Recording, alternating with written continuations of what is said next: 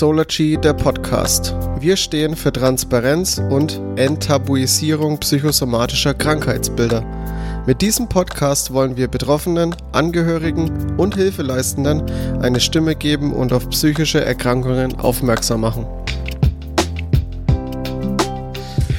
Hallo und herzlich willkommen beim Solargy Podcast. Wir haben heute eine Solargy Spricht-Folge und das Thema heute ist bewerten und äh, ja auch zum Teil in Richtung oder der Großteil geht in Richtung Bildungssystem. Und ich bin heute nicht allein da, ich habe heute den André Lux zu Gast. Hi André, schön, dass du da bist.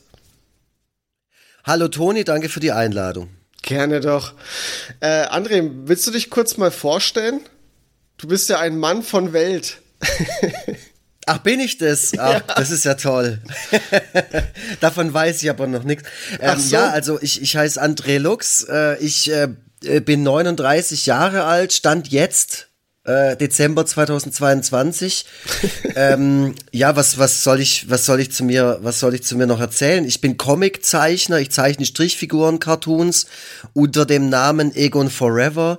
Ähm, ich mache Musik unter dem Namen Autobot. Äh, ich habe jetzt wieder mein kleines Do-it-yourself-Label äh, gestartet, wo ich so Punkrock-Scheiß rausbringe, den keiner hören will. Und ähm, ja, ich, also generell mache ich sehr viel erfolglose Kunst. Und beruflich bin ich ähm, gelernter Jugend- und Heimerzieher und arbeite jetzt bereits seit acht Jahren im Ganztagesschulbereich. Und zuvor habe ich zum Beispiel eben äh, in der offenen Jugendarbeit gearbeitet, aber auch äh, mit Kleinkindern. Ähm, eine, meine Ausbildung habe ich 2007 beendet, 2004 angefangen. Und ähm, ja, ich habe seither schon sehr viel gesehen und erlebt in diesem Berufsbereich Sozialpädagogik, sage ich jetzt mal so als, als Überbegriff. Okay. That's me. Sehr schön. Ja, ich sag ja, Mann von Welt. ähm, ja, gut das, äh, da machen wir jetzt direkt gleich mal Werbung. Wir sind nämlich auf diesen Podcast äh, gekommen, dass wir diesen Podcast aufnehmen oder diese Folge aufnehmen, äh, von deinem jüngsten ähm, Comicwerk. Und zwar Robert endlich eingeschult. Da geht's um den Robert, der endlich eingeschult wird. Und namensgebend. Und ähm, da machst du eine humorische äh, Aufarbeitung des Bildungssystems, wenn man so sagen kann. Ähm, und da sind wir ja im, im, auf der Comic-Con Stuttgart 2022 sind wir im Interview mit dir von Gigerigi darauf gekommen, hey, da steckt noch so viel Potenzial drin, worüber wir sprechen könnten. Ähm, und dann sind wir auf die Idee gekommen, den Podcast zu machen. Und jetzt sind wir hier.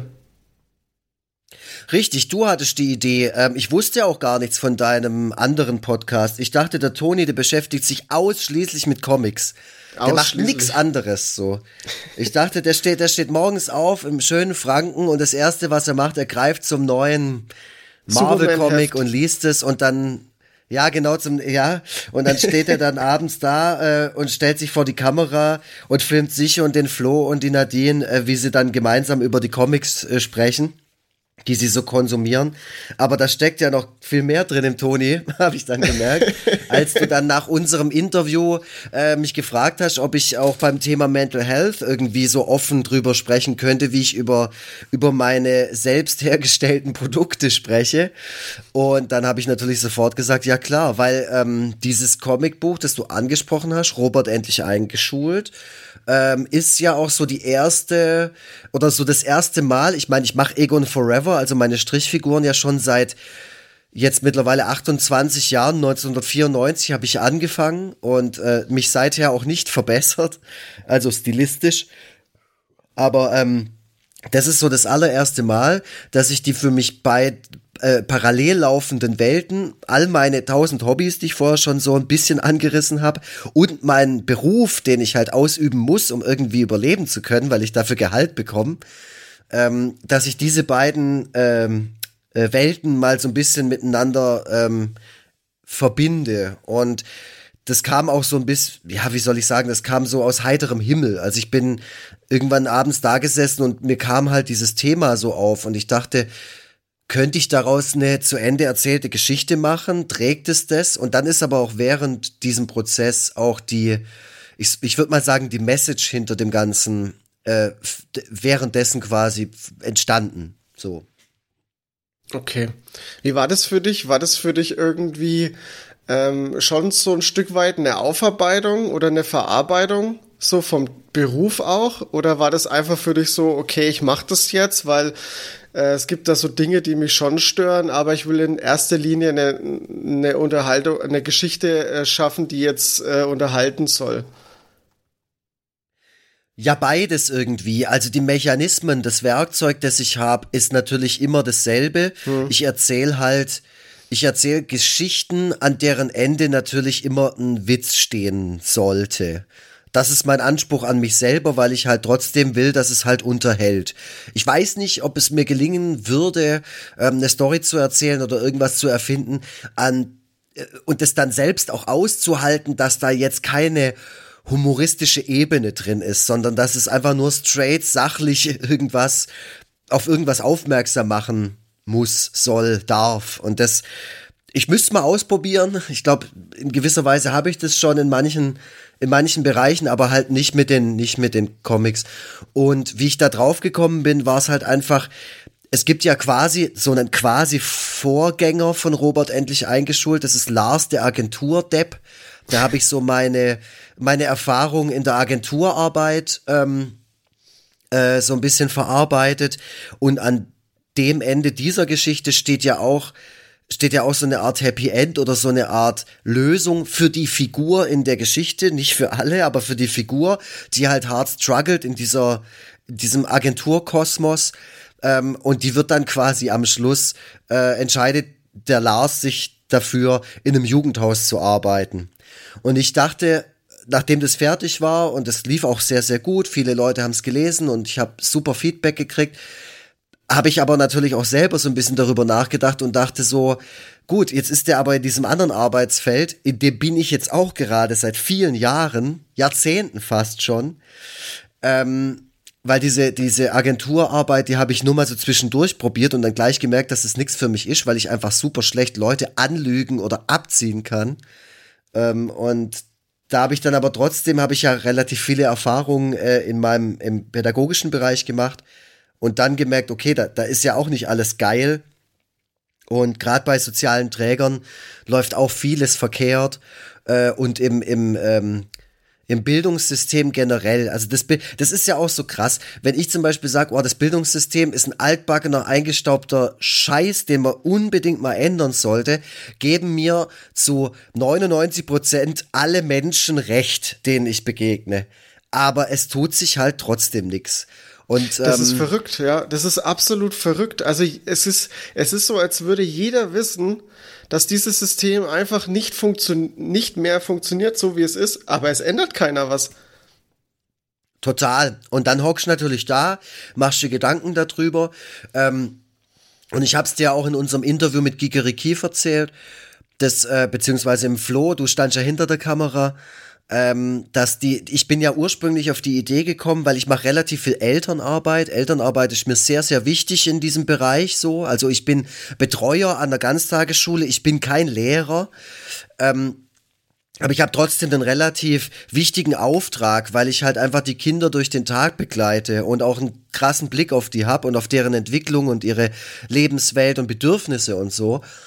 Und ähm, ich hatte ein Elterngespräch äh, mit einer äh, in der ersten Klasse und die Mutter meinte halt, ja, ihr Sohn ähm, war erstmal komplett baff und auch so ein bisschen überfordert mit der Tatsache, dass er jetzt auf einmal für, für alles so eine Bewertung erfährt.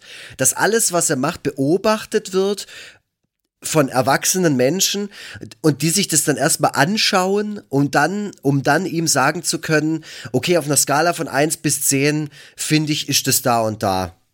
Und das ist schon, ist schon krass, wenn man das so durch die Augen von einem Kind erklärt bekommt, das davor quasi sechs Jahre nicht damit konfrontiert wurde. Ich finde, das macht schon was mit einem, wenn man nicht komplett abgestumpft ist oder, oder das halt auch voll geil findet, so Leute immer einsortieren zu wollen und kategorisieren zu wollen. Ja, das ist, das ist total verrückt. Also, ähm, das, das ist so verrückt, einfach dieses System direkt, ähm, es ist auch, ist ja auch kein Wunder, dass das Menschen nach, äh, nach dem ganzen Prozess nachträglich so beeinflusst und so verunsichert. Weil man ja ständig, mhm. man ständig, ähm, immer wenn man irgendwie was, was macht oder jetzt äh, auf der Schule bezogen jetzt irgendwas schafft, äh, ob es jetzt ein Handwerksstück ist in der Schule oder ob es jetzt ein Aufsatz ist, mhm. ganz egal. Ähm, man, während man dieses, dieses, äh, diese die Sache schafft, äh, hat man direkt immer im Kopf, okay, äh, das wird bewertet und ich habe absolut keine Ahnung, ob das jetzt gut ankommt oder nicht. Und man ja. hat sofort Druck. Es, es übt ja sofort Druck auf einen aus.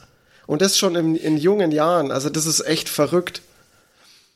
Ja, und gerade bei den Beispielen, wo du gerade gesagt hast, da muss du auch noch extrem viel Glück haben, weil das ja auch, das hat ja auch viel so mit bisschen mit Willkür zu tun. Also ja. gerade ein Aufsatz oder oder ein Werkstück oder sonst irgendwas. Vieles vieles kann man ja nur emotional beurteilen. Das heißt, die Person, die das am Ende beurteilt, sollte dir schon wohl gesonnen sein. Das ist bei Mathe dann wiederum was anderes.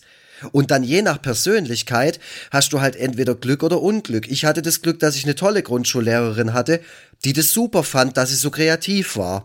Aber das hätte ja auch anders sein können. Hm. Ähm, oder, oder ich hätte da eine Lehrerin stehen äh, haben können, die irgendwie alles ein bisschen strukturierter hätte, hätte haben wollen. Also ich konnte mich in meiner ganzen beruflichen Laufbahn, da, also ich bin selber ich bin super unorganisiert und äh, gerade sowas wie Mathe, das lag mir nie, weil es da immer nur eine Lösung gab. Und das, ja. das ist so, so, so bin ich nicht. Ich, ich kann nicht einfach mich an irgendwie an so ein Regelkorsett ständig halten. Deswegen war ich in Mathe halt auch einfach immer scheiße.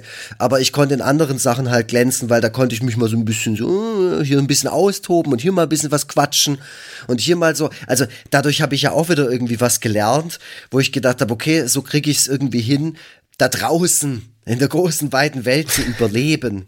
Aber das ist natürlich auch eine krasse Erkenntnis, wo du dann merkst, okay, ich muss mich halt auch sehr, sehr oft verstellen also das kommt ja auch noch dazu. Mhm. Oh, jetzt kommt die, jetzt kommt die Dr. Pepper gerade hoch, Entschuldigung.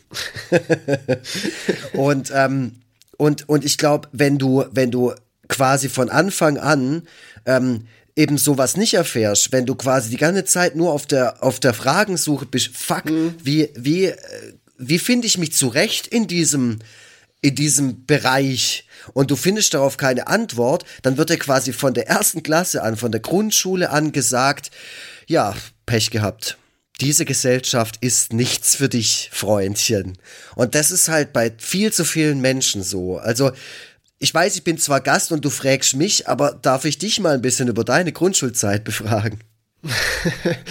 ich äh, muss, muss gestehen, dass ich, äh, und das ist vielleicht auch jetzt das Traurige daran, ich kann mich an gar nicht mehr so viel erinnern. Und das, obwohl ich und erst 30 also, bin halt.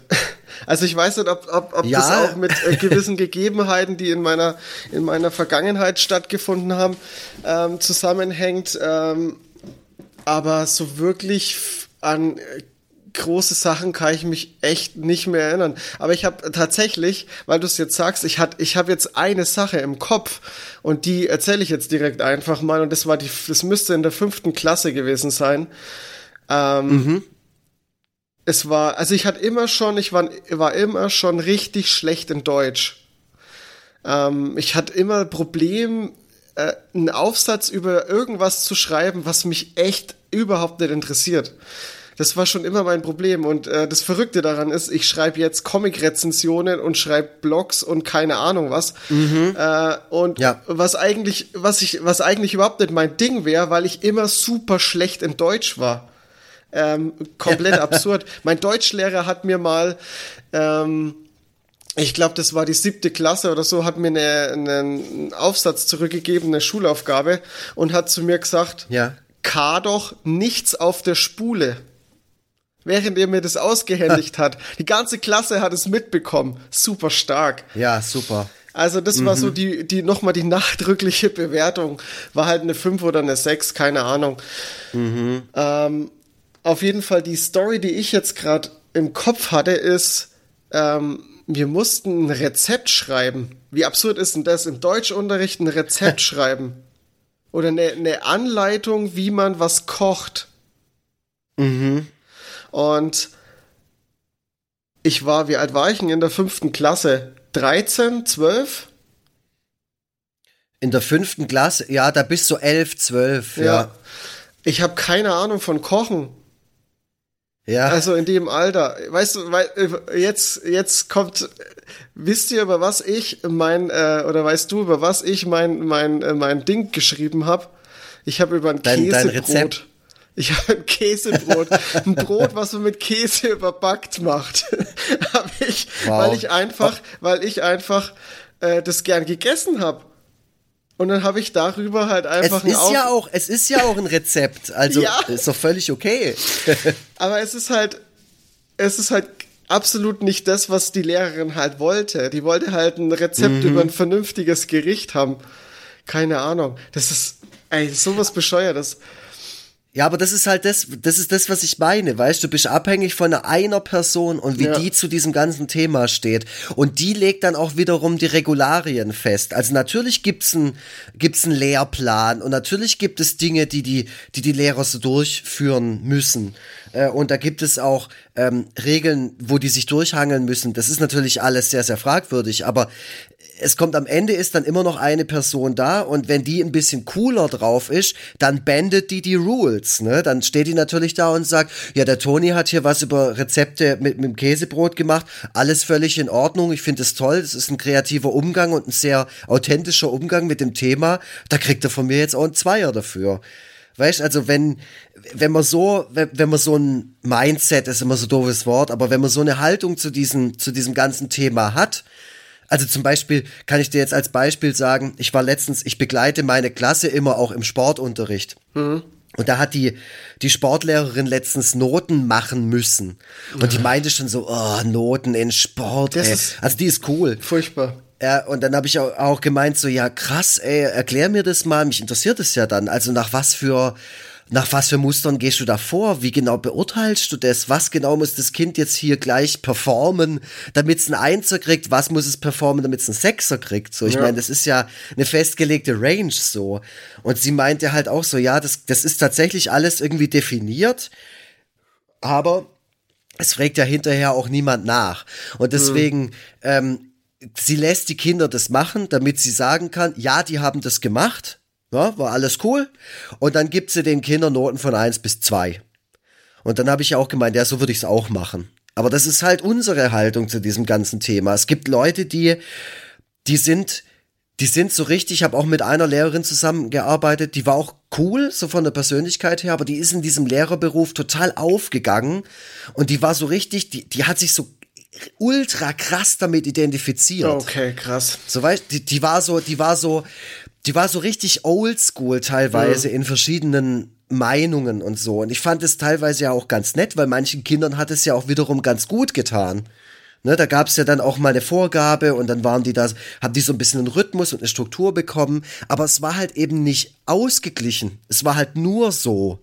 Und das okay. ist wiederum scheiße, finde ich. Das ist dann so, das gibt den Kindern ja dann auch keine Orientierung mehr, weil die sollen ja auf, aufs spätere Leben vorbereitet werden. Deswegen ist es doch viel geiler, wenn man da mal einen Blick drauf wirft auf dieses ganze System und guckt, was läuft da verkehrt, wie machen das einzelne Leute und wie kriegen wir dieses ganze Ding unter einen Hut und wie werden wir jedem einzelnen Kind gerecht. Weil das muss am Ende das Ziel sein. Gen genau, und eigentlich wenn man, wenn man sich den Satz jetzt nochmal auf der Zunge zergehen lässt, kann man daran ja eigentlich nur scheitern.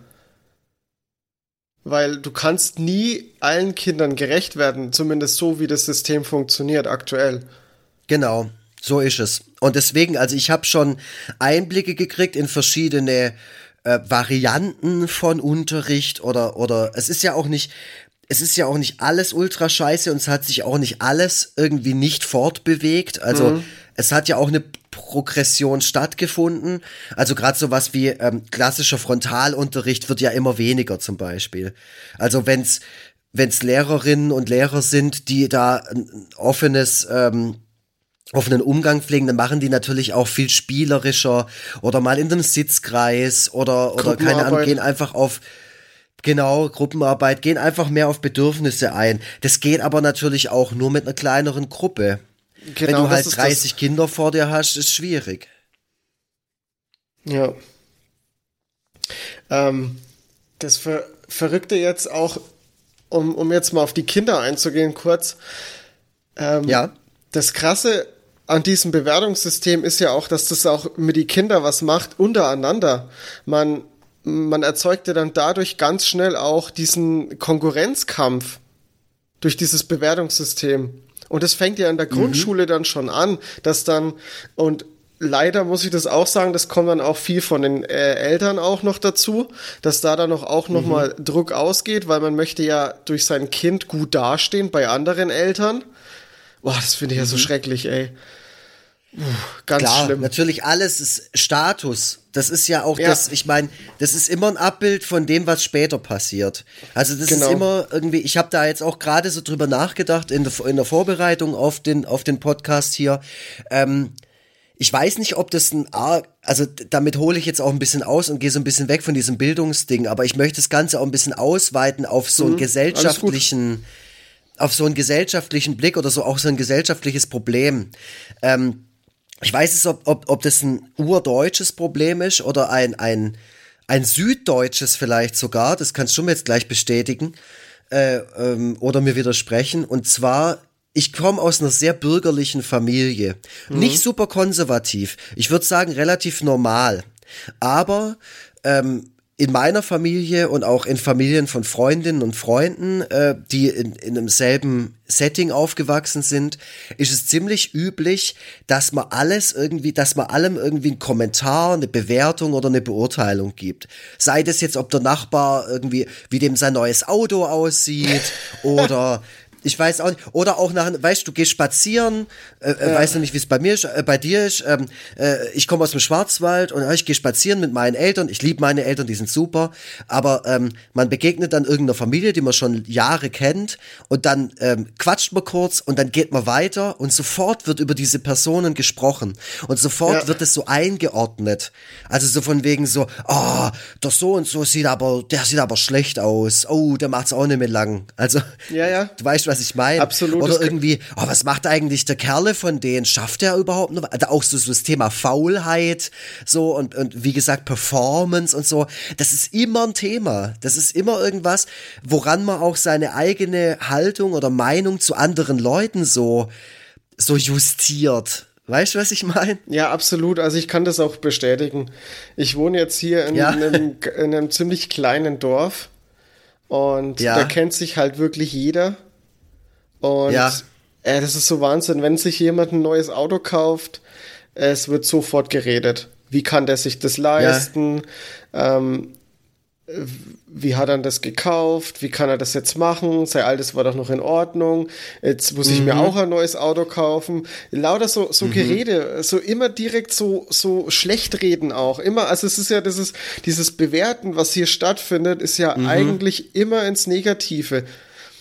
Man geht ja, ja man geht ja selten hin und sagt dann mal, hey, wow, ist ja geil, hast ja geiles neues Auto gekauft, sieht ja echt super aus. Ja, und selbst das wäre ja auch schon bewerten, weißt? Also ja. selbst positives Bewerten ist ja ungefragt, auch unverschämt, wenn man es mhm. ganz genauer nimmt, weißt? Genau. Ich habe ja nicht danach gefragt. Das ist ja auch genauso wie mit, ähm, also ich sag jetzt, äh, gerade bei, bei mir in der Verwandtschaft oder sowas, da ist dann auch, wenn da über Leute gesprochen wird bei einem Verwandtschaftsfest, dann immer so, aber das ist ja, der, der schafft richtig was. Weißt du, da wird, ja. da wird sofort die, die, ein Punktesystem angewendet, mhm. hat er schafft einer, dann ist der auch gut. Dann ist es auf jeden Fall ein guter Mensch. So. Und das ist halt das Krasse. Auch die positiven Bewertungen sind auch wieder die Bewertungen von Leistungen. Genau. Von Leistungen und von, von ähm, Außenwirkung und sowas von, von Menschen. Und das war für mich auch immer ganz arg schwierig. Also als Kind oder als Jugendlicher. Ich bin in einem Kaff aufgewachsen mit knapp 1500 Leuten damals. Das heißt, so wie bei dir, man kannte sich einfach. Jeder wusste, hattest du jung vom so und so. Genau. Und, ähm, und wenn du dann aber irgendwie auffällig wurdest mit 15, 16, ähm, bist an der Bushaltestelle rumgehangen oder so mit irgendwelchen anderen Larrys und hast da Scheiße gebaut, dann war das natürlich Kacke und dann hattest du natürlich auch einen Stempel drauf. Und ich denk mir halt, eigentlich sollte gerade, um jetzt wieder die Kurve zu kriegen, gerade die Schule, also dieses Ding, wo man zwangsweise hin muss, Man muss da einfach hin. Das ist schon eigentlich echter Wahnsinn. Du hast keine Chance. Du hast, es gibt Schulpflicht in Deutschland. Ja. Du musst dahin. Dann soll doch diese verdammte Institution dafür da sein, genau diese Dinge, die wir gerade, über die wir gerade gesprochen haben, aus den Köpfen rauszukriegen und den Kindern einfach auch zu sagen, nee, es ist A, okay, wie du bist. Es ist okay, wie der andere da ist. Und es ist cool, wenn du dich da und dafür interessierst. Keep on rocking. so. ja, genau das ist das Ding. Ähm, wir verbringen halt schon so viele Jahre und so viel Zeit in der Schule und wir könnten das, das, diesen, diesen Kreis, dieses, dieses Problem easy durchbrechen, aber wir, wir schaffen es nicht. Weil das System. Ich meine, ja es gibt ja Schulkonzepte. Ja, es, es gibt ja Schulkonzepte, die, in, die offener sind ja. und die, ähm, in denen viel ausprobiert wird. Da hat man dann oftmals andere Probleme dann mit den Leuten, die dahin gehen. Das ist da, also gerade wenn es dann vielleicht ein bisschen zu esoterisch wird ja. oder so, äh, da habe ich dann meine meine persönlichen Probleme da, damit. Ähm, aber es gibt sowas und ich finde halt irgendwie, wenn ich mir auch teilweise lese ich mir ja wirklich mal pädagogische Fachliteratur durch, so bescheuert bin ich. ähm, und da denke ich mir immer, äh, weißt du, so Greatest Hits of Pädagogik. Einfach mal eine Schule oder eine Schulform, die so alles Geile aus Montessori, aus Waldorf, aus, keine Ahnung, aus staatlichen, alles so zusammenwirft. Das wäre so geil. Ja, wenn die sich einfach zusammensetzen würde und das Schulkonzept äh, gründen würden. Aber das ist, das ja. findet nicht statt, weil keiner hat irgendwie die Energie dafür, keiner hat die, die Mittel dafür und keiner hat irgendwie gefühlt auch keinen Bock, das zu machen, mit den, ja. Äh, sich untereinander ja. irgendwie äh, einig zu werden es ist ja eh, also das Thema so ähm, Lehrkräftemangel und sowas, das, da brauchen wir ja gar nicht anfangen. Mhm. Das ist ja so der Wahnsinn. Ich habe mich auch selber mal damit auseinandergesetzt, ob ich jetzt auch Lehrer werden könnte, weil ich halt im Grundschulbereich schon so lange arbeite und weil mich das interessiert und weil ich mir das auch vorstellen könnte und auch zutrauen, also zumindest in verschiedenen Fachrichtungen. Ähm, und ich könnte das einfach nicht machen weil ich halt keine, ich habe keine akademische Ausbildung, ich habe keinen Hochschulabschluss und mhm. das ist halt scheiße. Und da bin ich schon mal raus. Also ich könnte vielleicht auf irgendeiner Fachschule arbeiten, ähm, habe ich jetzt aber auch nichts gefunden, was das in irgendeiner Weise zulässt. Äh, aber sowas finde ich halt auch scheiße, weil du halt wirklich diesen, diesen Lehrermangel hast. Und das wird ja nicht besser, das wird ja in den nächsten Jahren nur noch schlimmer. Und das heißt aber größere Klassen, weniger Lehrpersonal, ähm, die Lehrerinnen und Lehrer sind immer fertiger. Ich habe auch beim, bei meinem Comic echt versucht, nicht die ganze Zeit so Lehrerbashing zu betreiben, weil die sind ja nicht das Problem, nee. sondern das System einfach. Und das war mir ganz arg wichtig, dass man nicht hinterher sagt, ja, die doofen Lehrer. Wenn ein Lehrer zu einem doof ist, dann ist der ein doofer Mensch, so dann hat das irgendwie nicht ganz gerafft, aber dann hat es nichts mit dem Beruf zu tun. Das und dann ist aber wieder, halt auch wieder die Frage, wie ist, äh, wie ist die Person dazu geworden?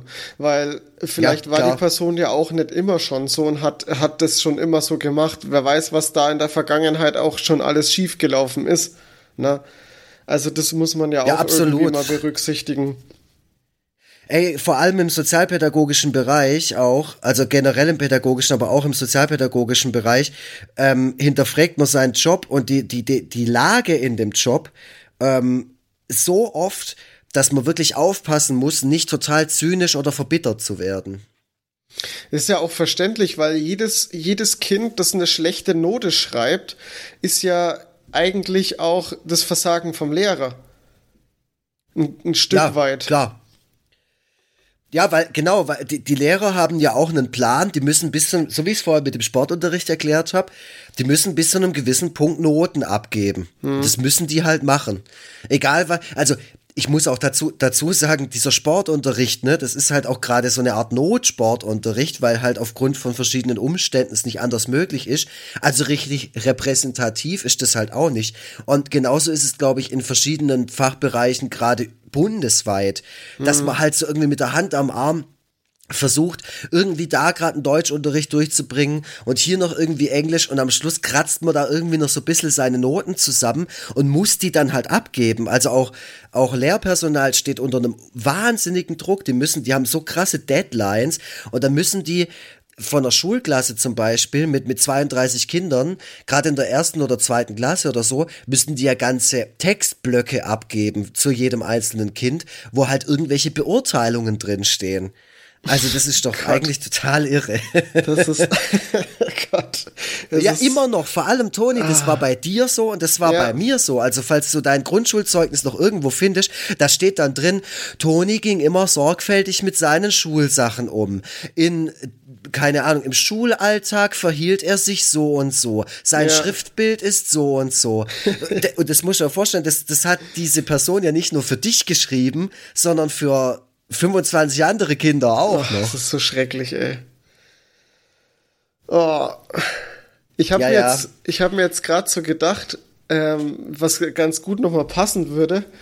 Ähm, so dieser Vergleich Grundschule, also ich bin dann zu einer Gesamtschule gegangen und dann war ich noch, äh, habe ich noch äh, Berufsschulunterricht gehabt. Und mhm. Also Grundschule, ich, äh, wir könnten auch vielleicht noch Vorschule mit reinnehmen. Vorschule, da fängt ja auch schon das Bewerten an. Ja. Ähm, mittlerweile wird das ja auch richtig krass. Also ich habe das irgendwie, also das ist jetzt ungeprüft. Ich habe das nur mal so mitgekriegt, dass da auch schon teilweise Englisch schon in der Vorschule mit drangenommen wird. Oder, oder das im Gespräch ja, ja. ist. Äh, sicherlich, ja. Das ist dann, es kommt natürlich nach Einrichtung, äh, äh, ja. nach Einrichtung. Ähm, aber ich meine, das kannst du auch so und so unterrichten. Also kannst du natürlich ganz süß mit so einer kleinen Kindergartengruppe ja. bisschen This is a duck äh, oder irgendwelche Colors oder irgendwelche Klamotten oder so. Das, das, ja, das geht ja schon. Das Problem ist, ja, genau so einfach ist er. Und so ist es, glaube ich, alles relativ rudimentär. Schon in der Grundschule mit Englisch auch so. Das ist eigentlich ganz süß. Tatsächlich Englischunterricht, finde ich, äh, in dem Altersbereich eigentlich, ja, wenn die, wenn die Lehrkraft das, das cool macht und da Bock drauf hat, dann ist da, finde ich Englisch immer ganz, ganz nett. Ähm, aber was du sagst mit der Vorschule, ähm, ich war äh, in meiner alten Schule immer wieder dabei bei den äh, quasi, wie soll ich sagen, bei den Sichtungen von den Kindern, die dann vermeintlich auf die Grundschule kommen. Und dann kriegst du da halt wirklich einen Beurteilungsbogen. Und aufgrund dessen hockst du dich in die Ecke, also du hockst dich dann in den Gruppenraum von einem Kindergarten und dann hocken da die Vorschulkinder und die malen dann was oder müssen irgendwelche Aufgaben bearbeiten. Natürlich total low, also irgendwelche geometrischen Formen ausmalen oder keine Ahnung, mhm. eins plus eins oder so. Und dann hockst du wirklich mit einem Klemmbrett in der Ecke und sagst, ja, tauglich, ah, geht so. Oh ah, Gott. müssen wir vielleicht nochmal beobachten lassen. Also da fängt's ja schon an, wo du gerade das Thema Vorschule ansprichst.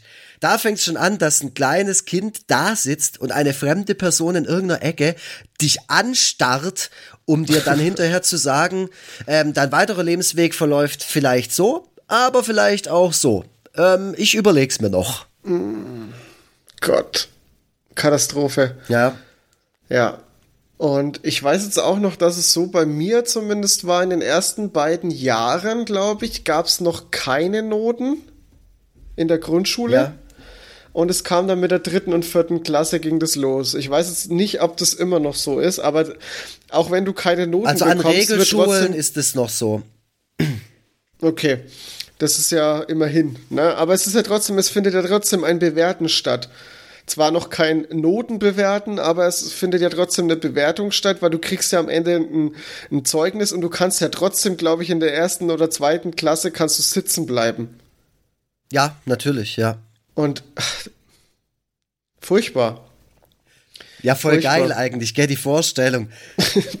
dass du in der mit sechs Jahren, dass dir mit sechs Jahren. Schuljahr sitzen, ey.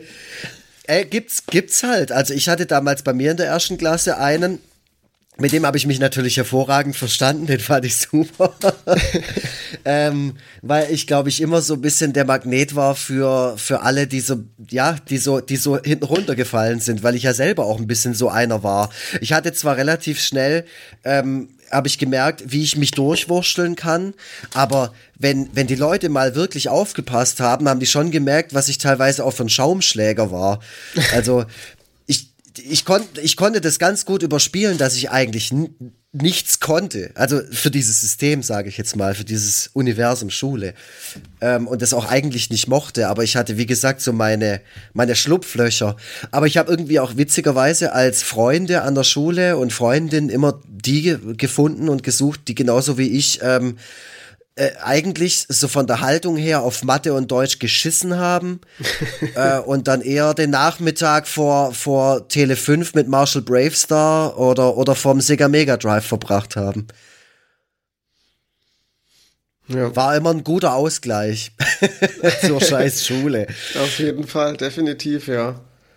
Ähm, und ich meine, so habe ich ja auch diese Figur angelegt in dem Buch. Die, ja. die, der hockt halt da und der hat ja tausend andere Interessen. Und weißt, wenn man da mal drauf eingehen würde, auf, auf die Interessen von Kindern, und da kommen natürlich auch die Eltern in die Pflicht, ist ja völlig klar. So, wenn du deinem Kind über die Schulter guckst, dann weißt du auch in etwa, was dem so gefällt.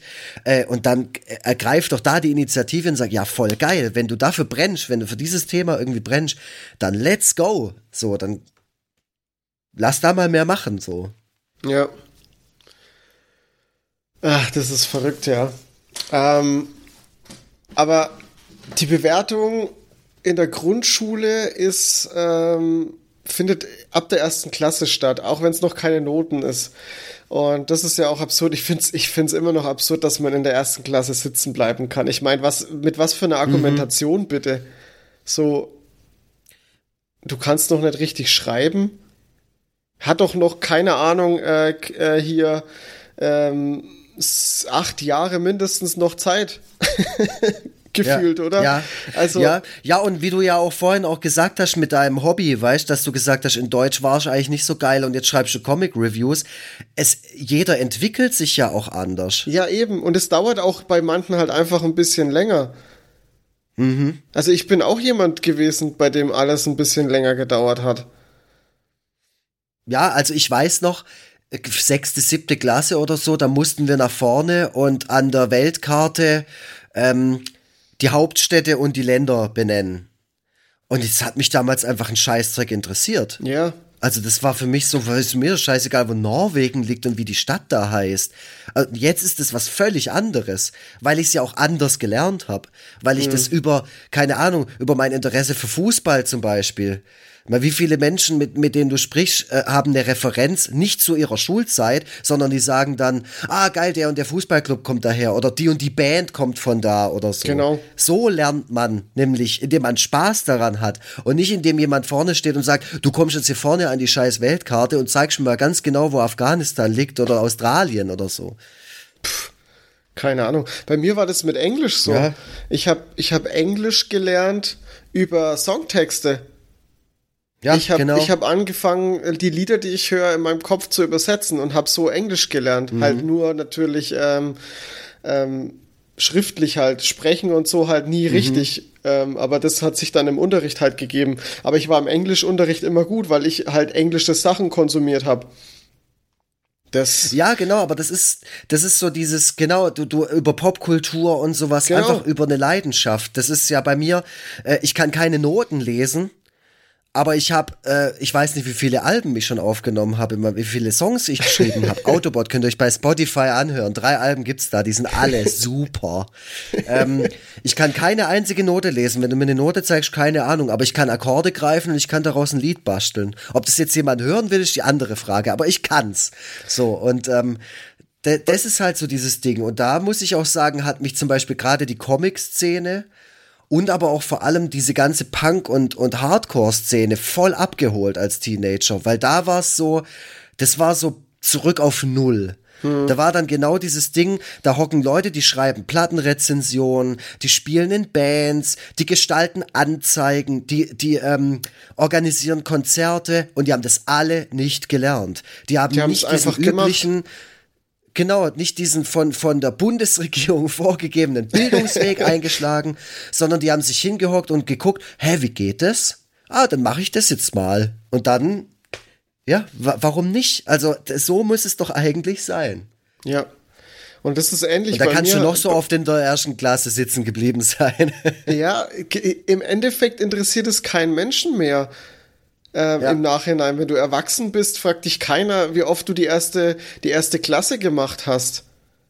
Und es ist auch eigentlich komplett scheißegal, weil im ja, Endeffekt ist, ist das, was hinten raus dann, äh, was du dann aus deinem Leben machst, ist das das Wichtige. Selbst wenn du, ich meine, keine Ahnung, ich kann äh, studieren, kann äh, Rechtsanwalt werden und kann irgendwann äh, am Bahnhof sein und mir den goldenen Schuss verpassen. Das hat mhm. überhaupt nichts auszusagen, was für Entscheidungen ich im Leben treffe. Ja, und das äh, Interessante ist ja auch in der einen ähm, Folge von dir, wo es um das Thema Burnout und so ging, da hat man dir ja auch zum Beispiel schon angehört, dass du einen gewissen Anspruch hast an deine Arbeit, die du jetzt gerade machst in deinem Job. Und die hast du dir ja aber aus dir, die ist ja aus dir selber entstanden, mhm. weil du ja auch schon gesagt, du bist ja Quereinsteiger. Ja. Genau. Du hast ja dann, du hast ja irgendwann für dich beschlossen, ah, ich finde es gut, ah, ich bin sogar gut darin, aber mir macht es sogar Spaß, das mache ich jetzt. Genau. Und so muss es doch eigentlich für einen selber sein. Und dann muss doch eine Gesellschaft dastehen und ein Bildungssystem und sagen, wir geben dir die Chance, genau das zu machen. Ja. Und genau deswegen, genau deswegen gibt's immer wieder, also wenn du jetzt zum Beispiel Kinder fragst, schon in der vierten Klasse, schon in der dritten Klasse, was machst du später mal? Nur so, weißt du, so, dann sagen die, die, die meisten sagen, ja, ich werde TikToker, ich werde YouTuber, ich werde, also so solche Sachen so. Mhm. Und ähm, dann denke ich mir auch, ja, wo kommt das her? Warum sind andere Berufe für die nicht, nicht interessanter oder populärer? Warum sage ich, ich werde Fliesenleger oder so? Ähm, und dann denkst du halt so, ja, das ist halt, das sind kreative Sachen. Dafür haben die jetzt gerade eine Leidenschaft und so. Ähm, das finden die jetzt gerade gut. Warum kann man denen nicht mal einen Einblick da rein geben und nicht gleich, weil es wird immer so abgewickelt, so, ach, come, come on hier, alle YouTuber, das ist doch nix. Und das wurde mir zum Beispiel in meiner Kindheit und auch in meiner Teenagerzeit wurde mir das immer wieder gesagt, so, ich wäre unglaublich gerne auf eine Schauspielschule gegangen. Äh, so in der sechsten Klasse habe ich so vor der ganzen Klasse Tom Gerhardt imitiert, weißt und so Stand-up-Comedy und sowas gemacht. Ich wäre unfassbar gerne auf so eine Schule gegangen. Mhm. Aber weil ich in einem Umfeld aufgewachsen bin, gerade auf dem Dorf, wo das überhaupt nicht populär ist, wo du halt einfach, entweder du schaffst halt beim, äh, beim Kachelofenbau oder du gehst halt zum Daimler irgendwie, aber du gehst ja nicht auf eine Schauspielschule, das ist doch Blödsinn. Und deswegen habe ich immer hart gestruggelt mit diesem, mit diesem Werdegang so. Und dann Gott sei Dank irgendwann diese, eine Szene entdeckt für mich, wo ich gemerkt habe, ja, wie geil ist das denn? Hier kann ich das wirklich einfach machen. Und das mache ich halt bis heute so. Hm, ja, genau. Du ja auch. Ja, bei mir ist es ähnlich, ja. Ähm, es ist ein gutes Ding, was du gerade ansprichst, nämlich der Werdegang. Ich finde es ganz interessant. Das ist ja das, was dann äh, so in den letzten Jahren der Schule dann eigentlich so wichtig wird. Ähm, bei mir war das so, ich hatte ich habe zwar gewusst, okay, jetzt kommt die, also ich war auf der Hauptschule, es kommt die mhm. äh, achte Klasse und dann ist Schluss. War schon so, oder? Ja. Was die neunte? Nee, die achte. Ähm, die, die neunte wahrscheinlich, oder? Ich weiß es nicht. War. Nee, war schon die achte, oder? Die neunte ist, ist dann so ihr Gymnasium her. und dann kommt. Äh, nee, die neunte ist, äh, Hauptschule geht bis zur neunten, Realschule, okay. mittlere Reife geht bis zur zehnten und Gymnasium 10. geht bis zur zwölften, dreizehnten, ah. so, ja. Okay, also, also die neunte Klasse, so genau. ist es hier. Okay, dann habe ich, hab, bewegt man sich so langsam auf die neunte Klasse zu, weiß, okay, man ja. hat bald das Ende erreicht und macht dann seinen Abschluss und dann geht's raus in die große Welt. Und dann macht man sich so langsam Gedanken, ja, okay, was willst du dann eigentlich in der großen Welt machen? Und mhm. Das Problem daran ist aber, man hat absolut keine Ahnung, also so ging es mir zumindest, man hat absolut keine Ahnung, äh, was man, was einem liegt. Mhm, also genau. was, was, keine Ahnung, was ist ein Job da draußen, der mir liegen könnte? Absolut keine Ahnung. Mhm. Du hast ja kein Schulfach, was äh, analysiert, okay, du kannst, du bist darin gut, für dich ist der und der Job wichtig. Ich glaube, äh, ich glaube, mhm. es gibt mittlerweile einigermaßen Programme, die das ein bisschen zum Teil verarbeiten, aber so wirklich schulisch ein Thema ist es nicht. Und das finde ich ganz schwach, weil das ist ja super wichtig. Du triffst eine Entscheidung für dein Leben fast schon. Ich meine, klar, mhm. man kann jederzeit seinen Job wechseln. Habe ich ja auch gemacht. Aber mhm. ähm, ich meine, schaut man mal in die Vergangenheit rein, bei Bekannten einfach nur, wer ist denn, wer ist denn bei dem Arbeitgeber oder bei dem Beruf geblieben, den er am Ende seiner Schullaufbahn gelernt hat. Hm. Die wenigsten mhm. machen immer noch das, was sie damals gemacht haben. Und das ist doch, das ja, zeigt doch, Fall. dass hier ein großes Problem liegt, dass man da, ich meine, klar, Interessen können sich immer noch verändern und äh, man wächst ja auch und verändert sich und äh, aber ich denke, dass man wird nie da aus der Schule rausgehen und den Job machen, der das Richtige für einen ist. Ganz selten. Äh, ja, und ich, ich finde, was die Schule da machen muss, ist nicht zu sagen, das ist jetzt dein Traumberuf, da wirst du irgendwie was, ähm, da wirst du glücklich, mhm. sondern ich finde, man muss halt von Anfang an den Kindern vermitteln, egal was du dann machst, du kannst immer noch was anderes machen. Weil auch das ja. ist ja wieder so ein soziales Korsett, zu denken, dass wenn ich jetzt eine Ausbildung als Versicherungskauffrau mache, dass ich dann für immer Versicherungskauffrau sein muss. Aber so wird's ja vorgelebt. Das wird dir ja genauso genau. immer gezeigt. So, sei, sei ja nicht so doof und gib einen sicheren Job auf oder keine Ahnung, sondern eigentlich sollte man ja sagen, ey, wenn es dir keinen Spaß mehr macht, dann lass es. Du hast nur ein Leben. Genau. Und deswegen äh, hör auf und mach was anderes. Mach das einfach. Und dann auch immer so, das ist mit so viel Risiken verbunden und so. Nein, ist es gar nicht. Du kannst alles machen, worauf du Bock hast. Wenn du, wenn du irgendwo hingehst, dann machst du halt nebenher noch eine Ausbildung oder du, also wenn du es wirklich machen willst, wenn du wirklich Bock drauf hast, dann kriegst du es schon irgendwie hin, denke ich. Und wenn nicht, dann mhm. holst du Unterstützung und dann hoffe ich, aber diese Unterstützung gibt's halt leider auch nicht so oft. Das ist halt auch das Problem. Aber ja, so wie du sagst, in der Schulzeit, da gibt's höchstens noch irgendeine Berufsberatung oder so. Kommt vielleicht einer vom Arbeitsamt kurz vorbei, verzählt mal kurz, wie man sich bewirbt äh, und verpisst sich wieder. Aber ja, und der ja, wie du gesagt, halt gesagt hast, genau, der, das ist halt das, genau. Und deswegen ist es halt eigentlich die Aufgabe von der Generation über den Leuten, die sich einen Beruf raussuchen oder irgendeinen Weg einschlagen, Optionen aufzuzeigen und dann auch zu unterstützen, so. Also, Gibt ja, zum Beispiel, das ist so ganz, das ist ganz interessant, der Johannes Fleur, der mit mir dieses Abendkassebuch rausgebracht hat, mhm. der lebt ja quasi davon, dass er so Kleinkünstler ist. Der ist halt Stand-up-Comedian und, und hangelt sich da so durch, hat eine Agentur, hat ein Management, ist jetzt aber auch nicht sonderlich berühmt oder so, taucht ab und zu mal im Fernsehen auf, aber der liebt es halt. Den kriegst du nie von der Bühne runter. Egal wie es dem gehen wird, der wird immer das machen. Und das finde ich total erstaunlich und auch echt beachtlich so. Und das so mit so einer Hartnäckigkeit. Mm, das ist super. Und, und entgegen, entgegen jeder, ähm, jeder Stimme, die aus seiner Familie kam oder weiß es ich woher. Aber man ist halt ständig konfrontiert damit, dass alle Leute von außen, und da kommen wir wieder zum Thema, beurteilen. Und immer mhm. wieder sagen, ah, das ist doch nix, ah, das ist doch Kacke und so. Und davon müssen wir weg. Und mehr genau. empowern statt runterdrücken. Das, das ist auch, ich finde auch, dass, wenn man das dann sagt, also bei uns sagt man, äh, das ist, macht doch eine ehrliche Arbeit. Ich finde es ja. so furchtbar, wenn man sagt, mach doch eine ehrliche Arbeit. Was ist denn, was, wer was definiert wär, was wäre denn eine ehrliche Arbeit? Ja, wer, wer definiert denn, was eine ehrliche Arbeit ist? Der Verdienst oder ob du irgendwie jetzt ein Haus bauen kannst oder so? Keine Ahnung. Mhm. Ich finde das, ich finde das ganz schlimm und, und, und jemand, der doch in der Kunst schaffend ist, also Kunst ist ja, ist ja groß, breit gefächert, ob du jetzt Musiker bist, ob du jetzt, äh, ähm, Gemälde zeichnest, ob du Musik produzierst, äh, ganz egal. Das ist ja alles irgendwie, kann man alles irgendwie in Kunst mit reinpacken. Und das mhm. ist ja ein wichtiger Beitrag für die Gesellschaft. Also ehrlicher geht's doch nicht. ja, und, und ich finde auch, ich, ich finde es auch, das gibt ja auch Bereiche, würde ich mal sagen, wo es andersrum funktioniert, weißt, wo du vielleicht in einem, in einem Künstlerumfeld aufwächst, aber du willst halt Steuerprüfer werden. Dann ist es auch die Aufgabe von diesem Umfeld zu sagen, dann wirst du jetzt halt Steuerprüfer, dann setz dich damit auseinander, so. Warum nicht? Also, ich finde, da hat jeder die Aufgabe, dem anderen nicht reinzuquatschen in dem, was er mag. Ja, das ist ja eben, wir sind ja so vielfältig, äh, wow, vielfältig, äh, da kann das doch jeder selber entscheiden, äh, was für einen der richtige Job ist. Und es soll ja auch für jeder für sich entscheiden.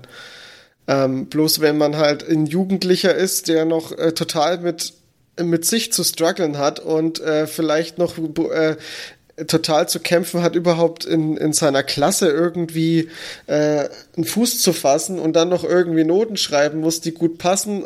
Mhm. Wie, wie soll denn so jemand sich darauf äh, konzentrieren, äh, eine Entscheidung zu treffen, die wichtig für sein Leben ist, nachträglich?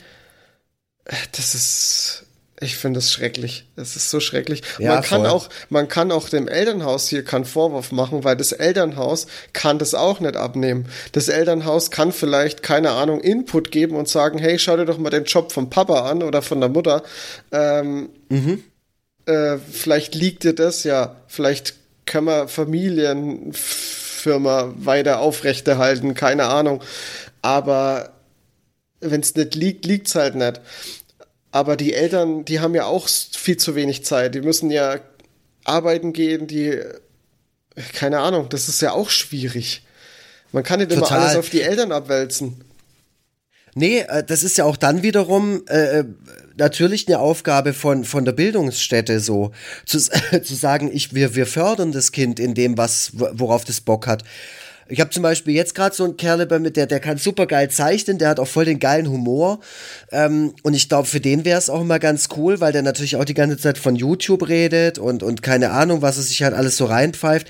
Mit, mit dem würde ich gerne mal mehr Zeit verbringen und sagen, okay, pass mal auf, ähm, äh, ich, ich schau, äh, wir schauen uns das jetzt mal an, was so ein YouTuber so alles machen muss und was da so alles irgendwie die, die was, womit es so verbunden ist und wie wird man erfolgreich und wie kriegt man dann nachher noch seine Miete bezahlt und so.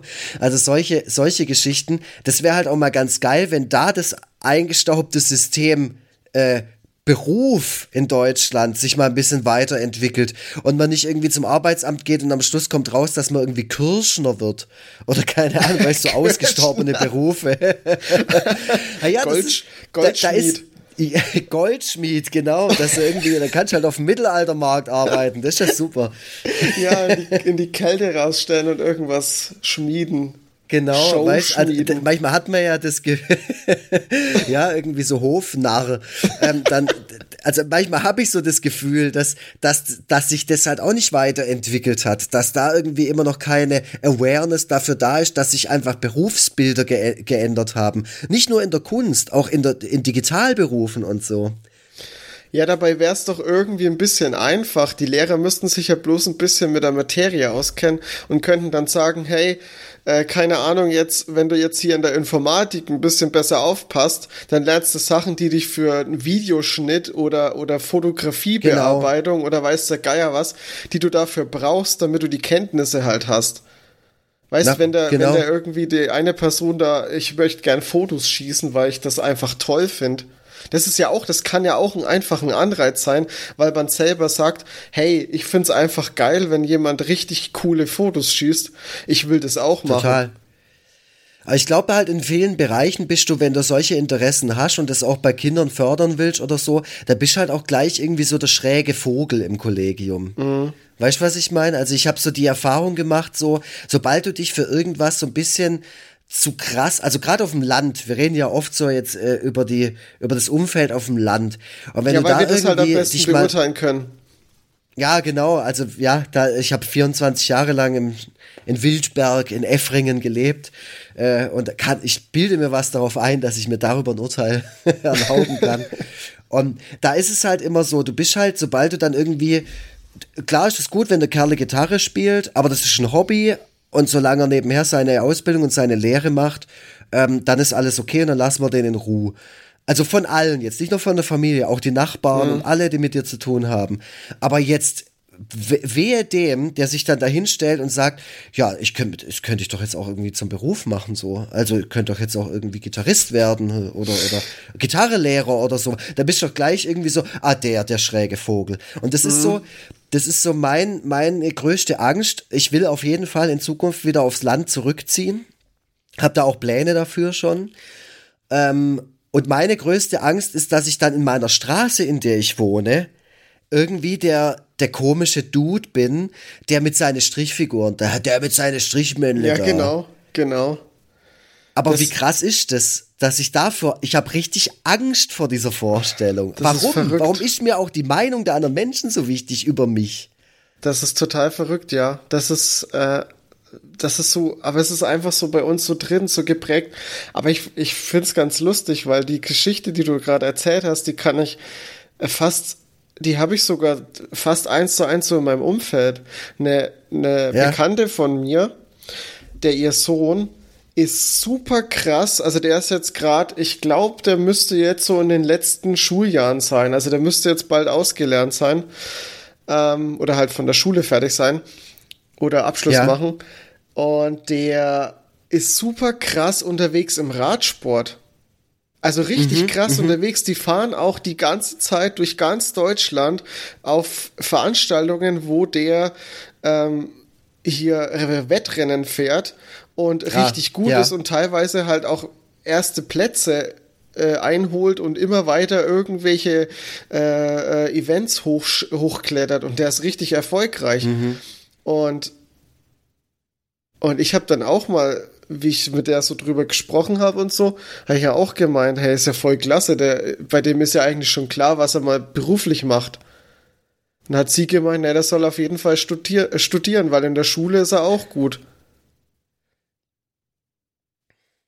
Und, und was sagt er dazu? Das ist dann die Frage. Ja, genau, das, das weiß ich ja jetzt nicht, was jetzt seine Meinung dazu ja. war. Aber ich finde es halt so krass, dass man da als Elternteil halt irgendwo wieder die Entscheidung abnimmt oder weil, weil, aber es auch wahrscheinlich trifft man dann nur die Entscheidung oder diese Aussagen aufgrund, weil du kannst es niemandem erzählen, dass dein Sohn beruflich Radsportler ist weil das kein Mensch. Ja, und auch, auch ich glaube immer, weil man auch immer extreme Angst hat um die Zukunft äh, es geht am Ende halt auch sehr viel einfach um Geld. Und dann ja. ist es halt einfach so, dass wahrscheinlich Schiss davor hat, hat, dass der mal irgendwann nicht, weißt vielleicht wird er Invalide oder so, dann hat er ja nichts mehr. Weißt aber was hat er jetzt gerade von dieser Entscheidung, dass man aufgrund von einem Risiko, das es überall und immer gibt, egal was für Entscheidungen man trifft, dass aufgrund dessen nur der sichere oder in Anführungszeichen sichere Weg, der vermeintlich sichere Weg gewählt wird, statt zu sagen, nee, der hat da jetzt Bock drauf, also fokussieren wir uns mal auf diese ganze Radsportnummer, das muss genau. doch irgendwie für den klappen. Ja. Und wenn er gut ist und wenn er da noch mehr Anreiz, also ganz sicher, absolut sicher wird, wird er, wenn er weiterhin die Schulbank drückt, wird der Radsport in Vergessenheit geraten, weil er das beides Vielleicht. nicht unter den Hut kriegt. Ja, ja, klar, natürlich. Deswegen haben wir diese ganzen ähm, großen Bundesliga-Clubs im Fußball, aber auch andere Sportclubs immer diese Nachwuchsleistungszentren, wo du mhm. quasi dein Kind dann so ab 10 abgeben kannst und dann ist dafür alles gesorgt und so. Aber es gibt ja auch so Nischensportarten, ähm, da bedarf es sehr viel Mithilfe von den Eltern und das ist natürlich für Eltern, glaube ich, auch schwierig. Weißt du, sozusagen, okay, fuck, oh, jetzt Schule und jetzt interessiert er sich da fürs Fahrradfahren ist darin auch noch relativ gut, hat Spaß dran. Äh, wie, wie fährst du da jetzt quasi auf diesen beiden Gleisen, mhm. dass du auch dem Kind gerecht wirst? Aber das mal einfach nur überhaupt ins Auge zu fassen, dass es wirklich möglich ist, dass das Kind ja mit dem Radsport irgendwann mal seinen Lebensunterhalt verdienen könnte. Das muss doch realistisch sein, weil sonst braucht, braucht man ja nichts mehr zu, also sonst brauchst du davon nichts mehr zu träumen. Dann nee. kannst du halt wirklich, da musst du immer nur den sicheren Weg einschlagen. Ja. Den äh, vermeintlich, sage ich jetzt mal. Das ist einfach auch sowas, was uns, was uns so von, vom, von der Gesellschaft vorgegeben wird. Es gibt sichere Wege und es gibt aber auch so schwierige Sachen, ah, lässt mal lieber die Finger davon. Und das ist alles Quatsch, finde ich. Ja, das ist total verrückt. Ich habe auch ähm, es passt jetzt gar nicht so in dieses Bildungssystem-Ding rein, aber es ist auch nochmal ein gutes Alles Beispiel. Cool. Ich hatte, ich hatte in meinem, äh, bei meinem ersten Arbeitgeber, bei dem ich gearbeitet habe und meine Lehre auch gemacht habe, hatte ich ähm, einen Kollegen, der war krass in der Musik drin. Also der hatte eine, hatte eine Coverband und ja. die waren richtig krass unterwegs. Die waren sogar kurz davor, einen Plattenvertrag zu kriegen. Und dann hat also es war irgendwie so ein Contest, glaube ich. Mit einer Coverband. Ja, ja, die hatten, die haben, äh, die waren teilweise sogar im Ausland unterwegs mit der Coverband. Ah, okay. Also die waren richtig krass unterwegs. Total verrückt. Und ich glaube, sie hätten von Sony, ich glaube, es war Sony, hätten sie fast einen Plattenvertrag gekriegt und dann hatte er aber eine andere, ähm, so eine Volksrock-Coverband äh, die ja. ziemlich bekannt ist. Waren es die Dorfrocker? Die sind ziemlich bekannt Gott. mittlerweile. Ja, ist. Und die haben dann einen, nee, Quatsch, das waren die Trocklauer Burm. Ach, die, die? Einen, ja, ja, die, die, genau. Ist ja wurscht auch, wie sie heißen. Auf jeden Fall haben die dann einen Plattenvertrag gekriegt und es müsste Sony gewesen sein. Und irgendwie waren die beiden halt im Gespräch und die haben es halt dann nicht gekriegt. Und der, ähm, mein Kollege war dann eben Bassist von der Band und die ja. haben das dann irgendwann dann auch richtig krass schleifen lassen, weil alle so in der Band beruflich halt so ein bisschen erfolgreicher geworden sind. Mhm, mh. Und das fand ich dann auch irgendwie so als Außenstehender, wie ich das so gesehen habe, fand ich es auch irgendwie schade, weil du dann halt auch ge gemerkt hast, also gerade jetzt bei meinem Kollegen, bei den anderen konnte ich es nicht so beurteilen, ähm, dass er halt umso mehr er im, im Betrieb so vorangekommen ist, umso mehr Stress hatte er halt auch und umso mehr hat ja. er seine Leidenschaft äh, weggegeben. Und das hat irgendwie für mich war das so ein so ein äh, klar, das ist seine Entscheidung gewesen, aber ich weiß, also für mich war das so, ob das wirklich die richtige Entscheidung für ihn war. Hm, so, hm ich habe es jetzt nicht wirklich so so für er hat ja die Entscheidung getroffen klar ich habe es jetzt nicht wirklich ja, so klar. krass beurteilt aber ich habe mir so gedacht so eigentlich ich so wie ich ihn kennengelernt hat wäre eigentlich der musikalische Weg mehr so sein Ding er hat auch noch Abendschule gemacht um irgendwie sich fortzubilden um dann irgendwie selber Musik zu produzieren er hatte auch irgendwie dran ja. gearbeitet ein Tonstudio zu eröffnen und alles und das hat er dann alles irgendwann aufgegeben. Ja. Das hat. Ey, es war aber solche, so also solche Stories kenne ich, kenne ich zur, zur Genüge. Das ist ja. ganz, ganz krass. Also Kumpel von mir war ähm, äh, mit seiner Band vor zehn Jahren oder so. Die waren bei MTV in den Charts oh, äh, mit einem Song, mit Video und allem drum und dran. Ja, die Band hieß Mofa. Äh, mein, mein Kumpel Eule aus nicht. Köln. ja, das war halt auch nur dieser eine Semi-Hit, so, so ein Alternative-Punk-Hit halt. Ähm, und die waren dann aber auch, ich glaube, zwei Jahre später haben die sich aufgelöst, weil dann auch dieser, dieser Moment kam, wo die sich als Band auch entscheiden mussten, gehen wir das jetzt so mit? Wir sind alle schon irgendwie Ende 20, Anfang 30. Mhm. Ähm, versuchen wir es jetzt oder äh, gehen wir halt alle in unsere Jobs, die wir jetzt zwischenzeitlich so gelernt haben oder studiert haben oder sowas. Und so im Nachhinein natürlich auch extrem schade, ne? Also klar, wie du es gesagt hast, die, die Entscheidung von jedem Einzelnen, aber es ist schon echt schade, dass man so gerade da, das ist jetzt, das waren ja keine Amateurmusiker oder auch bei dem Beispiel, das, das du gesagt hast, da hätte es ja wirklich klappen können und dann wirklich, dass man irgendwie davon halt seine Miete bezahlen kann. Vielleicht muss Definitiv. man dann auch ein bisschen seine Ansprüche runterschrauben oder keine Ahnung, ich weiß es nicht, wie man dann seinen, seinen Lebensstandard auch anpasst. Aber ich kann ja auch nur von mir sprechen. Also wie oft gab es bei mir schon die Situation, wo ich gedacht habe, boah, ich lasse das jetzt mit einer Strichmännle, weil ich kann davon nicht leben. Das ist einfach ein Hobby, in das ich mhm. selber äh, extrem viel Geld reinsteck.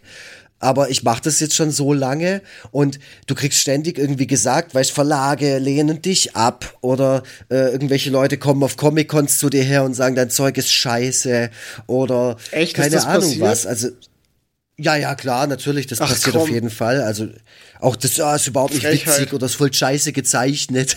Was ja offensichtlich Frechheit. ist. Natürlich ist es scheiße gezeichnet, du Idiot. Weißt so. Und, ähm, Aber deswegen, das ist, ey, also mal, so ganz kurz, André, ey, mal ganz kurz. Ähm, natürlich auf den ersten Blick sind es nur Strichmännchen. Aber mal ganz ehrlich, und wir haben es jetzt, ich hab, wir haben am Freitag äh, eine Folge äh, von unserem Gigariki Podcast aufgenommen und wir haben über Robert ja. gesprochen.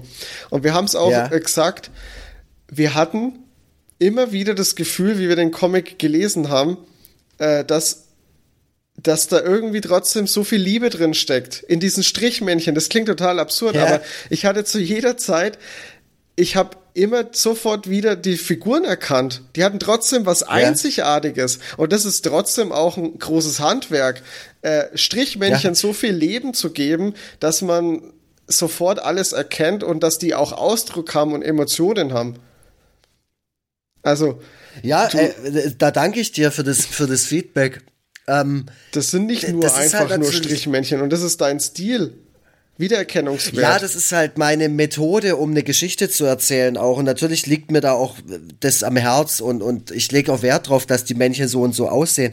Aber weißt du, wenn jemand zum ersten Mal das sieht und natürlich. damit nichts anfangen kann, das ist, das ist wie wenn meine Mutter das erste Mal ein Slayer-Album hört. Da denkt die sich auch, oh Gott, was ist das für ein Lärm? Und dann muss ich die aber erstmal ins, äh, in den Kosmos des Thrash Metal einführen und dann muss, dann muss die ja erstmal alle Referenzen davor kennen ja. äh, und, und dann, und dann funktioniert's vielleicht auch mal. Aber auch all das ist Arbeit und ich Natürlich. musste extrem viel arbeiten, um da hinzukommen, wo ich jetzt gerade bin. Weißt, dass so ein Crosskult-Verlag halt sagt, ja, okay, das Buch, das machen wir, das passt. Aber ich hatte so viele Momente, wo ich mir gedacht habe, leck mich doch am Arsch. Also, so, so, ja, da, also Leute, die einem nicht antworten oder Verlage, die einen ablehnen. Ich, ich, ähm, er bewerbt mich auch jedes Jahr für den deutschen Cartoon- und Karikaturpreis. Und dann kriegst du immer diese, also das ist schon seit zehn Jahren so, und immer kriege ich diese E-Mail, wo ich halt weiß, die öffne ich jetzt und da steht dann drin, das erste Wort ist, äh, also erstmal sehr geehrter und dann das allererste Wort ist dann leider. Ja.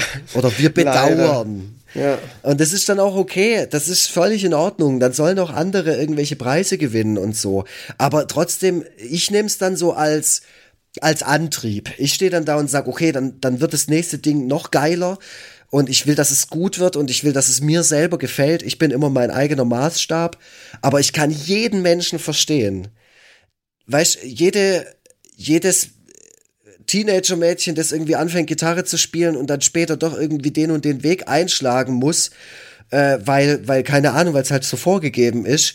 Und dann steht halt diese, diese Gitarre, diese E-Gitarre irgendwann mal in irgendeinem äh, Hobbykeller in der Ecke und dann war es das halt mit der Gitarre, weißt du? Und das ist so, das ist halt so schade, weil ich das total verstehen kann, dass man dann irgendwann mal sagt, ach, so wie wenn du jetzt mit deinen Kumpels sprichst von den, was waren das für Burm? Äh, die Trocklauer Burm. Ja, die Trocklauer Burm. die pumpe ich gleich mal. Gibt's die bei Spotify? ja, mit Sicherheit. Ich glaube, das waren auch, die haben auch gecovert. Das war so eine Volksrock-Coverband. Ja, Volksrock finde ich übrigens furchtbar. Ja, um das ist natürlich ganz arg schlimmer. Ist, um, um das jetzt mal genau, aber du bist ja auch, du schreibst ja auch Rezensionen äh, ja, über Comics ich bin ja da. ein Bewerter. Ja, das sind wir beide und und, und es ist natürlich auch immer wieder schön, irgendwie Verrisse zu schreiben oder auch zu lesen. Das ist, äh, da, da müssen wir uns natürlich auch, wir sind ja jetzt auch nicht hier in dem Podcast, um zu sagen, wir, wir sind die Gralshüter der richtigen Meinung oder so. Ja, definitiv nicht. Also, wie oft ich heute oder äh, ja allein heute schon Dinge bewertet habe. Oder, mhm. ge oder gestern Abend bin ich auch kurz auf Letterboxd und habe den Film bewertet, den ich angeschaut habe. Ja, das passiert das ja ständig. Es gibt ja Sicherheit. Ja. Ja, genau, es gibt, wow, das ist ein sehr guter Punkt. Andere oder andere Dinge zu bewerten gibt immer Sicherheit. Und das machen ja auch ganz viele Menschen, um, um, um das eigene Handeln irgendwie besser darzustellen oder sich besser darzustellen. Mhm. Das ist ja auch so ein, so ein Selbstschutz. Ja, und auch um selber irgendwie ein Ergebnis zu haben am Ende oder auch um, um selber mit Hand anzulegen. Weißt mhm. so, ich glaube, ein richtig überheblicher Kritiker, ob das egal in welche Richtung das geht, ähm, ob der jetzt äh, Bilder kritisiert oder äh, irgendein Handwerk, der will natürlich Einfluss nehmen auf das. Das gibt Kontrolle. Das ist dann genau. so, ah, okay, dann kann ich der Person, die das gemacht hat, direkt mal sagen, was er alles scheiße macht äh, und am Ende, ja, äh, ist es so, wie ich es will. Und da, das kommt nämlich, da, da komme ich nochmal zu dem Punkt, ich mache gerade eine, ähm, eine Fortbildung zum Mentoren. Also ich habe jetzt in, der, in den letzten Jahren äh, schon relativ viele Azubis und Azubinen ähm, mit begleitet, so als Anleiter in, in, in meinem Arbeitsbereich. Und da, ja, da versuche ich mich auch gerade noch so ein bisschen fortzubilden in dem, in dem ganzen Bereich, weil mir das extrem viel Spaß macht. Also jungen Leuten, mit jungen Leuten über das Berufsfeld auch immer zu sprechen, so. Und da will ich halt auch einfach besser sein als alle Arschgeigen, die mir in den letzten Jahren und Jahrzehnten über den Weg gelaufen sind, äh, die mir meinen Beruf teilweise echt madig gemacht haben. Durch ihr Verhalten mir gegenüber. Mhm. Oder halt auch Leute, die mich beurteilt haben. Oder sich angemaßt haben, Dinge zu beurteilen, wo ich wirklich nicht danach gefragt habe. Wie sieht denn äh, dieses Mentoring aus? Wie kann man sich das denn vorstellen? Die Fortbildung jetzt oder wie ich das mache? Beides.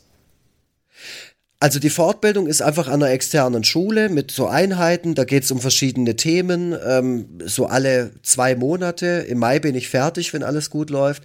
Und da geht es gerade um die Themen ähm, Befindlichkeiten, also auch das Äußern von Gefühlen.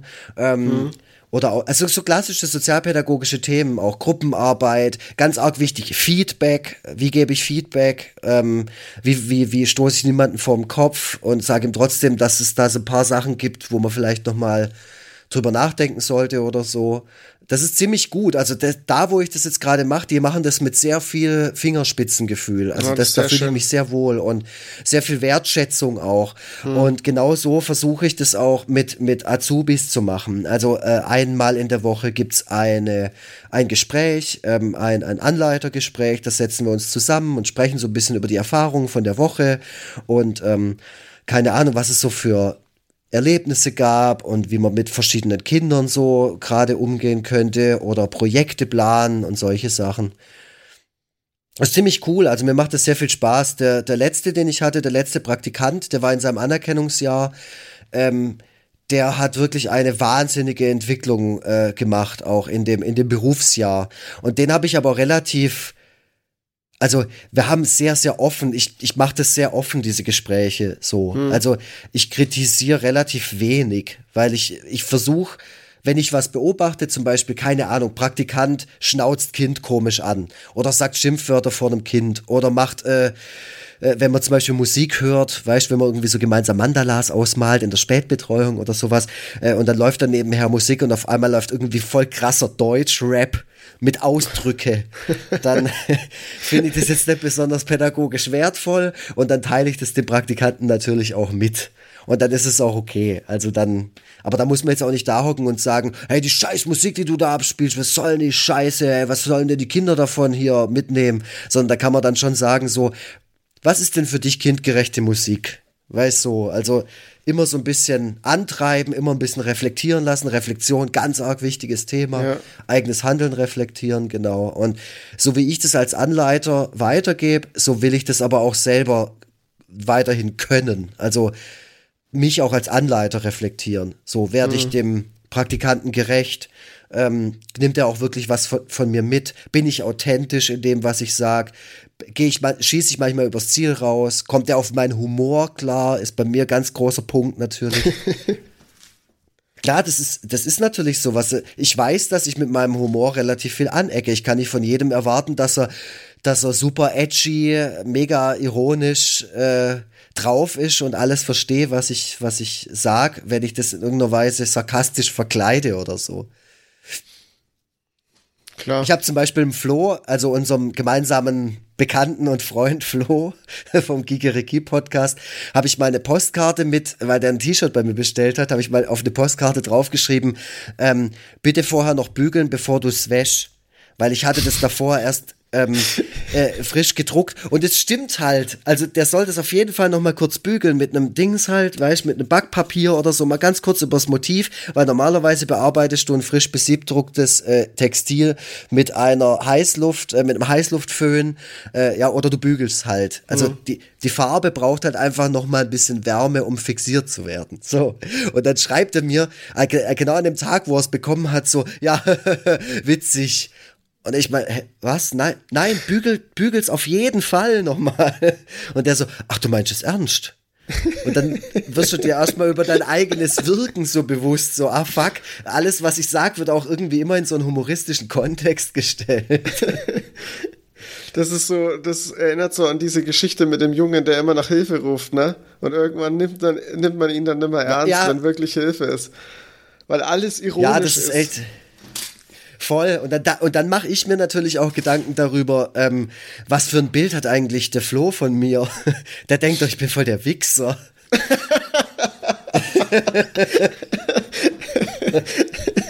Nein, Quatsch. Der alles durch den Kakao zieht und alle doof findet oder so. Ach Quatsch. Okay. André? Ja, jetzt haben wir eigentlich, haben wir jetzt eigentlich schon viel, viel rangenommen, ne? Hast du Boah, noch wir was? haben jetzt echt über sehr, sehr viel gesprochen. Nee, du, du ich bin, ich bin happy. Hat mir viel Spaß gemacht und, und Ja, nochmal vielen auch. Dank für die Einladung.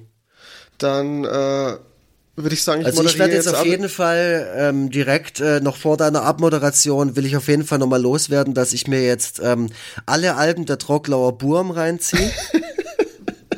Ich habe auch schon den Wikipedia-Eintrag offen. Das erste Album ist von 2008 und heißt Heavy Volksmusik. Ja, genau. Bist, und, das, und Volksmusik wird mit X geschrieben. Volks. Ja, wird es. Oh. Ja, ja. Und sie, das Album von 2019 heißt Friede, Freude, Volksmusik. Also ich, ich scheine da ein Konzept zu erkennen. Ja, die haben, die haben richtig, oh Gott. Ja, aber so ist es. Oh, Reggae-Mix. Ah, du, es wird immer besser. Die Troglauer Burm, hey. Ja, die sind so vielseitig. Die gucken auch Die mal über den sind- oh. Tellerrand hinaus, aber auch nur kurz. Ja, ja, die sind. die spickeln mal kurz. Ach, ja. Ja, nee, äh, hörst dir an. Viel Spaß damit. Also, wirst bestimmt viel Spaß damit haben. Äh, Ja, das glaube ich auch. Ich sehe auch, die sind auch noch äh, fast in Originalbesetzung unterwegs. Ja, das ist krass, die sind richtig gut unterwegs. Die spielen auch bei uns in der Wahnsinn. Gegend gar nimmer, aber so in größeren Städten und so spielen die auch. Ich habe da letztes Ah, okay. Mal irgendwo ein Plakat gesehen in keine Ahnung.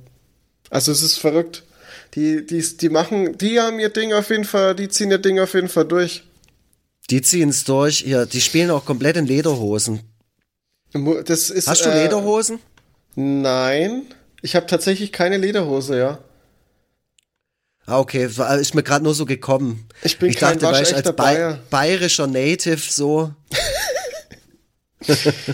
Ja, scheinbar doch nicht. Sonst hätte ich ja Tracht daheim. Ach, volle Ja, Es kommt vielleicht, es kommt wahrscheinlich mit dem Alter. Ja, wenn ich mal 40 bin oder so, dann, dann irgendwann Mhm. komme ich nicht drum rum. Ja, Oh Mann. Ja, das Land leben, ne?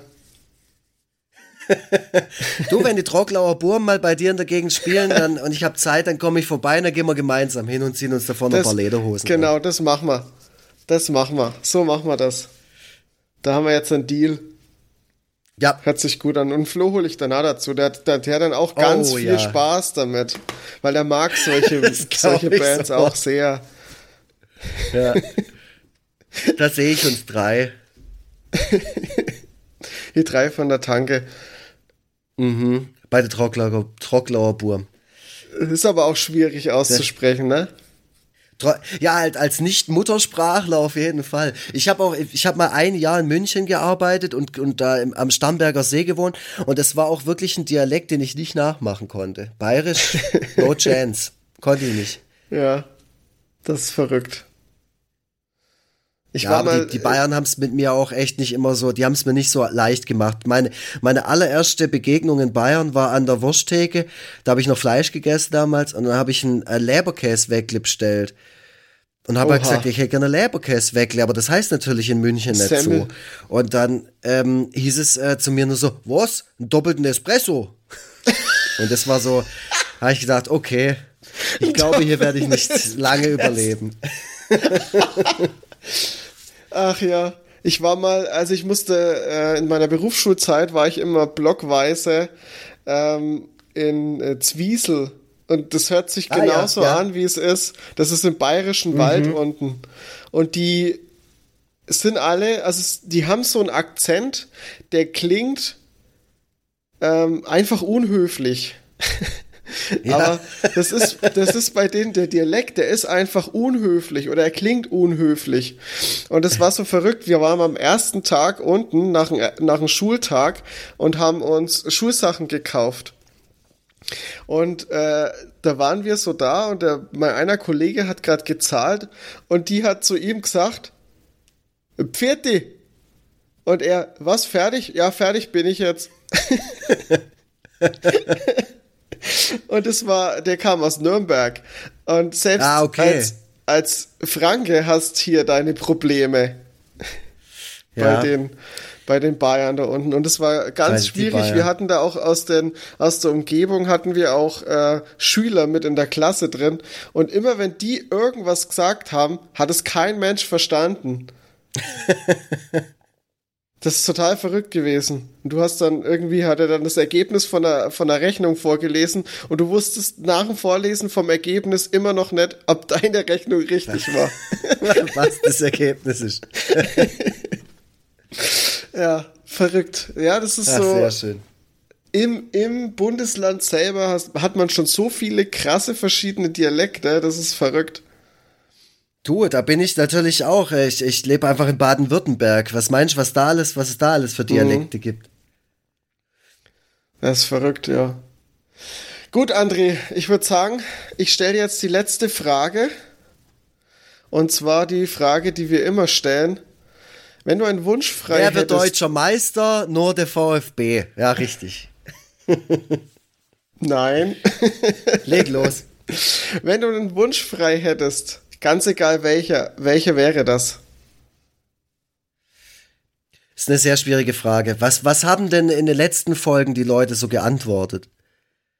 Boah, das ist ganz unterschiedlich. Teilweise ähm, themenbezogen, teilweise mhm. äh, aktuelle situationsbezogen, also so sprich mhm. äh, Weltfrieden, weil jetzt gerade die Sache mit Ukraine und so sehr schwierig ist. Mhm. Aber Darfst du ja. Achso, du willst noch, du willst dich, äh, du willst einen, äh, einen anderen Wunsch äußern, äh, als den, den jemand anders schon geäußert hat, oder? Nein, ich will gerade einfach nur Bedenkzeit erkaufen, während ja. du sprichst. Nee, ich schneide es dann alles. Du kannst dir die Zeit nehmen. Ich schneide so. es dann einfach. Nee, ich, ich habe da, ich hab darauf tatsächlich überhaupt keine Antwort, weil, also es wäre wahrscheinlich, wenn ich jetzt ganz spontan, ich bin nicht wunschlos glücklich, aber ich, ähm, ich versuche irgendwie das selber, das selber hinzubekommen, als mit, mit so einem Bonus. Aber wenn ich jetzt einen hätte, dann wäre es sicherlich auch was Egoistisches so. Dann wäre es auf jeden das Fall was auf meine Person bezogen. Und ja, aber dann würde ich mir auf jeden Ordnung. Fall wünschen. Ja, also ich würde mir auf jeden Fall sowas wie Gesundheit wünschen.